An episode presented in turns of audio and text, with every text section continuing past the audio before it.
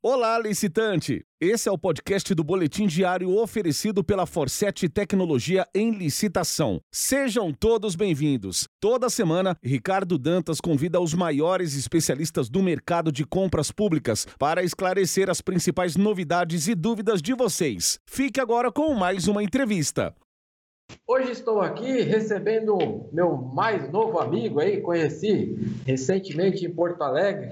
Aproveito aqui também já para agradecer a sua presença. Hoje teremos uma presença ilustre aqui conversando com o doutor Carlos Bonamigo, né? Que é advogado, mestre em direito, sócio da Garrasta Azul Advogados, líder do time de, escutem bem, cobranças públicas, não é isso? Por favor, Carlos, eu gostaria, Carlos não, Bonamigo, né? Gostaria que você se apresentasse aí para o nosso público, por favor. Ricardo, muito obrigado pela oportunidade aí de uh, conversar com, com, contigo, com os teus clientes e com a rede da, da internet aí, né, uh, relacionada contigo. Sou um admirador aí do, do teu trabalho, adorei uh, aquela apresentação que tu fizeste quando tivemos a oportunidade de, de, nos conhecer pessoalmente, né, e realmente esse, essa demanda das cobranças públicas tem se revelado como uma grande dor de cabeça de inúmeros dos licitantes né? Uh, uh, até considero que é uma das coisas mais injustas que a gente pode cruzar no nosso sistema, porque, uh, em tese, todos nós estamos abaixo da lei. A lei está acima Exato. de todos nós.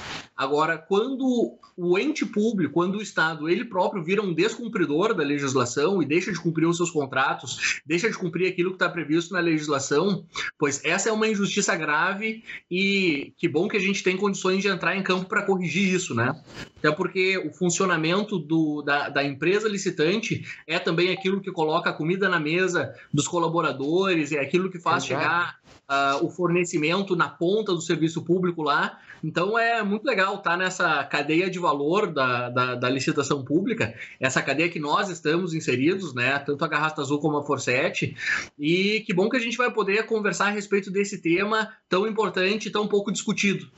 Exatamente. Bom, amiga, eu tenho uma pergunta que ela é, é clássica, assim como você me conheceu naquele workshop, a gente roda aí Brasil afora, se eu não me engano, aquela lá era a 54 edição aí, né? Então sempre tem assim, ó, já ah, nos treinamentos tem aquela perguntinha clássica, né? Mas o governo paga. Eu queria aprofundar um pouquinho mais, porque essa eu já tenho uma brincadeira que eu sempre faço, né? Tem a brincadeira, a brincadeira do eles não pagam, eu sempre falo assim, quem são eles, né? Onde uhum. vivem? Preciso de mais informações, não é isso? Mas vamos lá, eu gostaria de, de, retornar essa pergunta de uma, de uma outra, outra maneira aí. E se eles não pagarem, o que eu posso fazer, Carlos? Por favor. Ricardo, a, a, o inadimplemento público, tá? Uh, uh, uh, em regra, ele é atacado por essas ações de cobrança e ações de execução. contudo, muito embora isso esteja previsto na legislação e em tese a gente deveria ver a cor desse dinheiro do outro lado dessas ações de execução e de cobrança, na realidade, porque também os precatórios judiciais são muito maltratados, essa é uma alternativa muito inócua com a maioria dos estados e com uma boa parte dos municípios. Então, uh, uh, acaba sendo uma situação muito complicada até para o assessor jurídico, na medida em que há um certo sentimento de impotência aí. Uh, há um contrato descumprido a 180, a, a, a sete meses, oito meses, um ano, o gestor começa a ficar muito angustiado, ansioso, com um sentimento grave de injustiça ele acessa a assessoria jurídica e a primeira solução que vem é essa de cobrança de execução. Lamentavelmente, isso não resolve, né? Até isso se conecta, Ricardo, com uma, uma experiência pessoal minha. No início da minha carreira, uma das primeiras matérias que eu fui dar aula foi essa matéria de direito financeiro, veja só. Uh, uh, e eu aprendi ali que o direito financeiro, ou seja, essa área do direito que regula a marcha, desde a contratação até o pagamento, ela é uh, essa marcha é rigidamente disciplinada, de forma que se não acontece um pagamento é porque houve alguma ilegalidade em algum lugar do caminho, entende? Daí que a estratégia de compelir a administração a fazer o pagamento passa por um conhecimento muito profundo da, do direito financeiro, com essa marcha aí de uh, contratação, emissão de empenho, uh, liquidação do empenho, pagamento, que vai se desdobrar em ordem de desembolso uh, e programação, programação de desembolso e ordem bancária, e também do direito orçamentário. Muitas são as vezes, Ricardo, em que o fiscal do contrato, o ordenador de despesas, nos diz assim: devo, não nego, pago quando puder. Uh, fica tranquilo, daqui a pouco vem. Mas, na realidade, quando nós descemos na contabilidade do órgão, a gente vê que aquilo ali não está Uh, pronto para pagamento, entende? Nós temos, por exemplo, é da lógica da, dessa marcha que na virada do ano tem a famosa inscrição em restos a pagar processados ou não processados. A dor de cabeça de muito empresário, né, né amigo? A, é, até a inscrição em restos a pagar não é necessariamente uma patologia. Tudo aquilo que é liquidado ali em novembro vai ser pago em, em, em tudo que é liquidado ali em dezembro vai ser pago em janeiro, vai ser pago em fevereiro.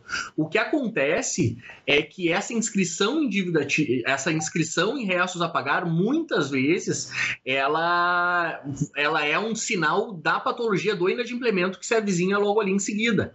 Então, tu tem os restos a pagar não processados, que são aqueles não liquidados ainda.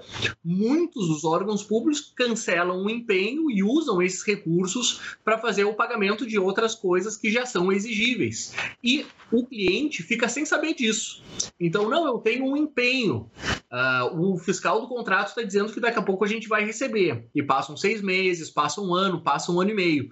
E se está se perdendo tempo aí porque uh, até é muito bonito quando a gente recebe esse contas a receber dos clientes, nós vemos que cerca de 20% disso não está exigível ainda, ao contrário daquilo que o financeiro entende.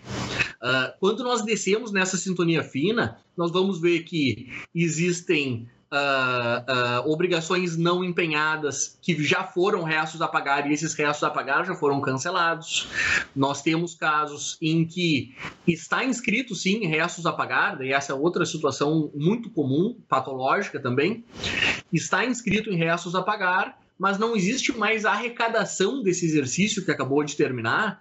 E segundo o princípio da anualidade, que é um princípio do orçamento público, as despesas de um determinado exercício devem necessariamente ser pagas com recursos desse próprio exercício. Se não há, então, recursos orçamentários para fazer esse pagamento, pois essa nota de empenho em restos a pagar ela deve ser cancelada para que o quanto antes a gente tenha uma inscrição disso em despesas de exercícios anteriores. Claro que o gestor, para ele, é sempre muito inconveniente. Isso é importante notar. Porque, principalmente em ano eleitoral, né, Ricardo? o gestor ele tem o interesse de fazer uso da arrecadação do exercício corrente para fazer as despesas daquilo que vai ser exibido pela administração como um feito próprio. Então, aquelas despesas de gestões passadas, uh, não há esse incentivo da administração. Muitos desses gestores, inclusive, dizem: olha, isso daí é da gestão passada, mas fica tranquilo que se tu contratar conosco dessa atual gestão, a gente vai se manter adimplente com tudo e fica tranquilo tranquilo. Uh, uh, então, retomando o raciocínio, se não tá, se, se, se é preciso cancelar em restos a pagar para inscrever em despesas de exercícios anteriores, pois logo em seguida vai precisar ser emitido um novo empenho e esse empenho vai subtrair valores da dotação orçamentária do exercício corrente. Então ele vai ter menos dinheiro para gastar em outras coisas, né? Percebe? Exato.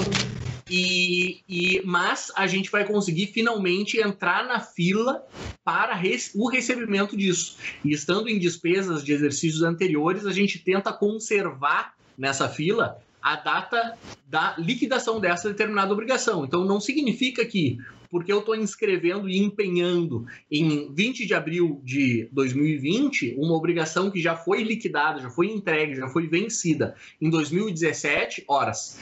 Eu então tenho que receber antes de todo mundo que tem outras dívidas que são posteriores a essa data de 2017. Então, uh, uh, para passar a bola de volta para ti, eu diria o seguinte: uh, o que fazer se não tem, se o órgão inadimpliu? Eu diria assim, ó, o órgão inadimpliu porque algumas cautelas não foram tomadas até ali. certo. ou porque aconteceu alguma ilegalidade, tá? Se há essa ilegalidade, pois então nós temos que entrar em campo para fazer cumprir a legislação e conseguir, nessa marcha, compelir a administração a fazer os pagamentos. Veja que a, a administração não é de um juízo discricionário de conveniência e oportunidade escolher quem é que vai pagar ou se vai pagar. Este foi o podcast do Boletim Diário disponível no Spotify, Google e Apple Podcasts, Castbox e no seu agregador de podcasts preferido. Não deixe de seguir licitaforsete em todas as redes sociais e acessar www.elicitação.com.br para começar a vender ao governo com a gente.